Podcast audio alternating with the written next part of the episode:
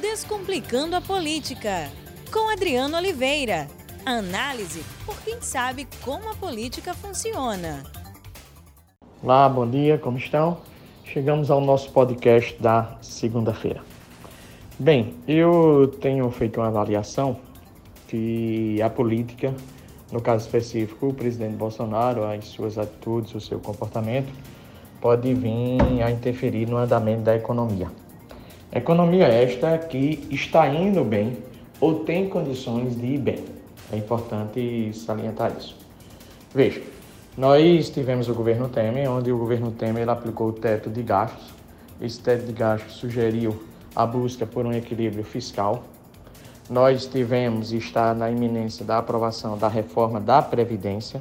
Reforma da Previdência esta extremamente necessária, que trará também o equilíbrio fiscal. O ministro Paulo Guedes está propondo, e ainda será feito esse ano, uma reforma administrativa para o Estado brasileiro, onde nessa reforma ele quer por fim, para, por fim a estabilidade das carreiras do serviço público, medida acertada, quer fazer com que os próximos funcionários públicos tenham uma equiparação, uma proximidade salarial com o salário dos, do, dos trabalhadores da área privada, medida também acertada e toda uma ação para avaliação de desempenho dos servidores públicos. E a possibilidade, inclusive, de demissão de redução salarial. Essa questão da demissão em redução salarial, eu não tenho ainda opinião formada, mas no caso da redução salarial, eu tenho.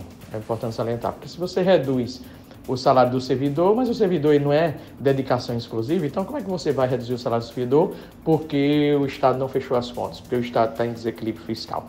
Mas a, a reforma no todo é uma reforma acertada e tem como objetivo fundamental fazer com que você tenha uma diminuição do gasto perene do, do orçamento público com servidores públicos e o controle de gasto. Então aí vem a reforma da Previdência, a reforma administrativa.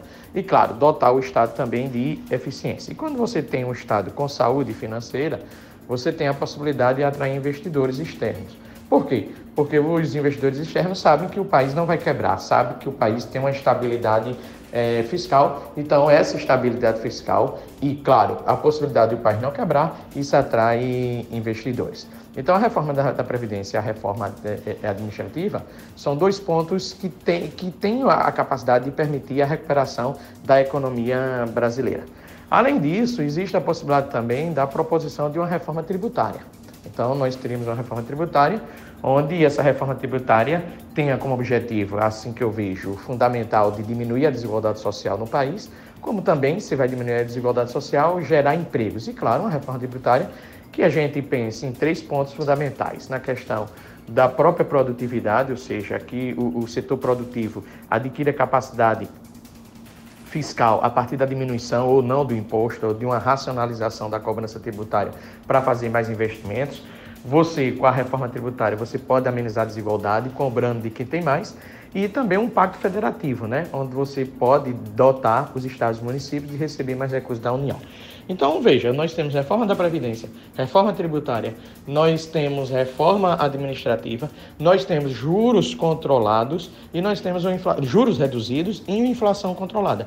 Então, existe condições de o Brasil recuperar sua economia? Existe. Mas o que atrapalha? A política. Esse é o ponto fundamental. E quem atrapalha a política é o presidente Bolsonaro e os seus filhos, como acabei de frisar.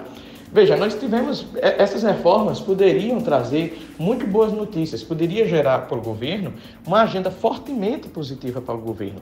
Mas o governo, o que foi que o governo decidiu, o que o presidente Bolsonaro decidiu? Brigar com o PSL. Então, em vez da agenda do governo ser essa agenda positiva que eu acabei de frisar para vocês, o presidente Bolsonaro optou por trazer uma agenda negativa no momento em que ele começa a brigar com o PSL. Então, as notícias boas do governo Bolsonaro, elas são atrapalhadas pela conduta do presidente Bolsonaro. A economia brasileira, ela pode vir a ser atrapalhada, ela pode demorar a se recuperar, ela pode até manter essa crise em razão de quê? Das atitudes do presidente Bolsonaro. Então não é possível que o presidente Bolsonaro não adquira a consciência, a capacidade, ou alguém chegue para ele e diz, olha, presidente, se afaste um pouco da política. Respeite o espaço dos teus filhos, mas se afasta deles, que a economia tem condições de ir bem. tem condições de ir bem diante dessas reformas que eu acabei de frisar para vocês. Então, o presidente precisa adquirir essa consciência, porque imagine um investidor externo lá nos Estados Unidos, lá na comunidade europeia ou na própria Argentina mesmo, verificando que o presidente está brigando com o seu partido, que o presidente da República não tem uma base parlamentar para aprovar as reformas. Ele está propondo, mas ele está propondo reforma, mas não tem base parlamentar para propor reformas.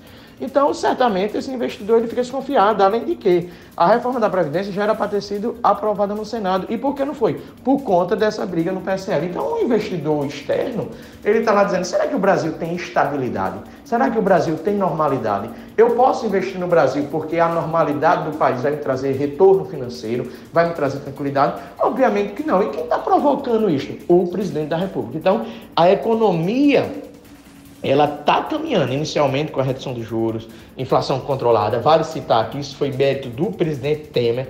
Vale citar que a redução dos juros e a inflação controlada foram ações meritórias do presidente Temer, mas não podemos deixar de salientar que a reforma da Previdência é importante, a reforma da administrativa é importante, a reforma tributária é importante, que podem trazer boas notícias para, para, para, para a comunidade internacional, notícias positivas, uma agenda positiva e também uma agenda interna, como tem o poder de condicionar, condicionar é, e fazer com que essa condição faça, permita a recuperação da economia, ou seja, o Brasil volta a gerar empregos, a desigualdade volte, e, e volte a diminuir, a inclusão social venha a existir e mais investimentos por parte do Estado. Né? 2020 e 2019 serão, serão dois anos onde os investimentos estatais em infraestrutura, por exemplo, serão diminutos, diminutos, por conta da capacidade, incapacidade fiscal do Estado, ou seja, então por isso que as reformas são importantíssimas. Então, o que eu vejo é o seguinte, se Bolsonaro, o presidente Bolsonaro, não atrapalhasse, não trouxesse a agenda negativa, o seu governo poderia estar com a melhor popularidade,